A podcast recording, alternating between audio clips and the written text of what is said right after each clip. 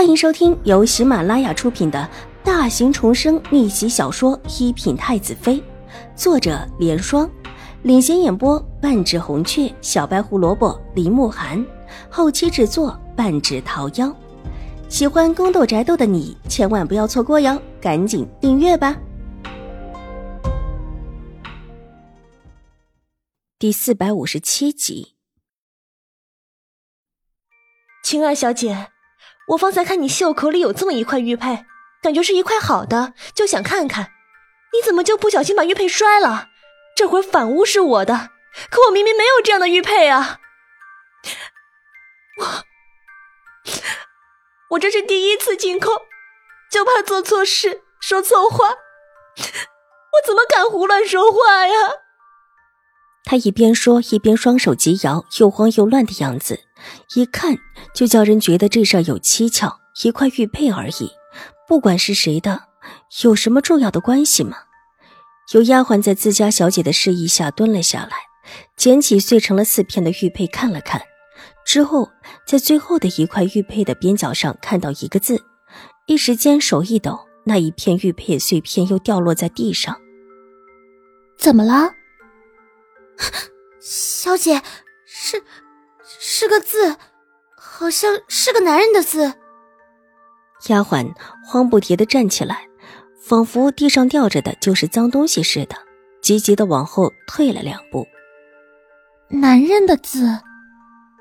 小姐们都站了起来，看了看秦婉如，又看了看王一书，一时间不知道要相信谁。又有一个丫鬟蹲了下去，捡起那块玉佩的边角，扬给大家看。是个学字。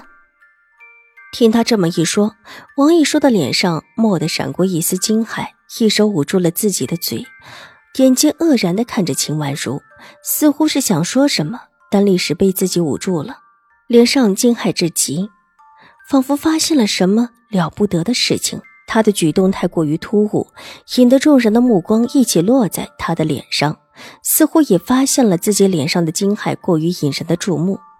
王一书尴尬的放下自己的手，脸上扯出几分笑意，但这笑意怎么看怎么勉强。王小姐认识这块玉佩？不，不认识，我不认识。王一书急忙道，头急忙的乱摇，眼睛发飘，一看就觉得他心虚的很。这话说的并不是真话。王小姐如果不说实话。那这玉佩就是你自己的，你可知道诬陷朝廷命官的女儿是什么罪？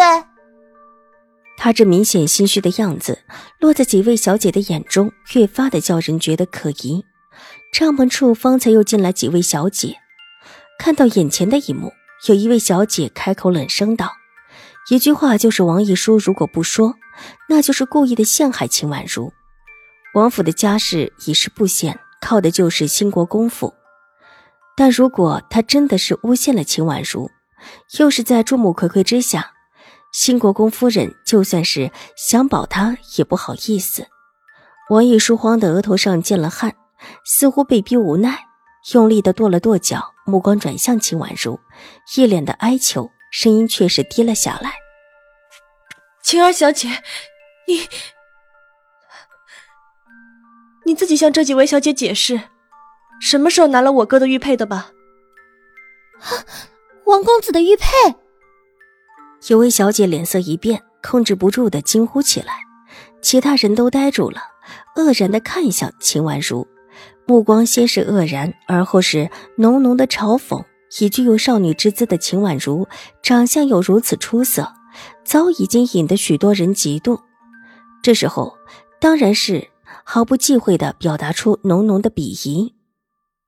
王小姐，你确定这是你哥哥的玉佩？众人的目光交织中，秦婉如确实不慌不忙的拿帕子在自己的手心上抹了抹，仿佛要把污迹从他那双白嫩的小手上抹去似的。我，我哥哥叫王生学，名字里有有个学字。王一书结巴了一下，还是鼓起勇气道：“所以我不明白，王小姐为什么要把你哥哥的玉佩让我看？之后又说这玉佩是我的，我跟你哥哥认识吗？秦婉如却是微微一笑，神色坦然镇定。这玉佩是他打碎的，打的就是王一书的一个措手不及。不管王一书之前打的是什么主意，必然不是这个时候把玉佩给打碎。我我不知道，但是这玉佩真的是我哥哥的。舅母府里许多人知道，可以请舅母新国公夫人来辨认。王一书咬了咬唇，一副被逼无奈的样子。请新国公夫人来辨认，王一书能够说出这句话，自然是底气很足的。原本还有一些怀疑的人，这会也把目光转向秦婉如。以新国公夫人的身份，如果真的说出这样的话，必然是真的。方才这块玉佩被打碎，真的是另有悬疑。许多小姐的心里都在猜想：难不成是王一书看到秦婉如这块玉佩，似乎是他割的，特意求来一观？心慌意乱的秦婉如失手把玉佩打碎。这么一想，似乎……情理上都说得通了，看向秦婉如的目光更是嘲讽。我今天和王小姐是初见吧，却不知道我哪里得罪了王小姐，让王小姐拿了令兄的玉佩来陷害我。秦婉如仿佛没有听出王一书话里的强恨的意思，眸色淡淡的道，却没见丝毫的慌张，神色之间居然越发的从容起来。我。今天也是初见晴儿小姐，不知道晴儿小姐和哥哥认识。王一书神色惶然的道，一副受到了惊吓，到现在都没有回过神来的样子。王小姐一定要咬死这玉佩是我的吗？秦婉如淡淡的问。这，这原本是你拿出来的，我看着就像是我哥的玉佩。王一书极快的答道。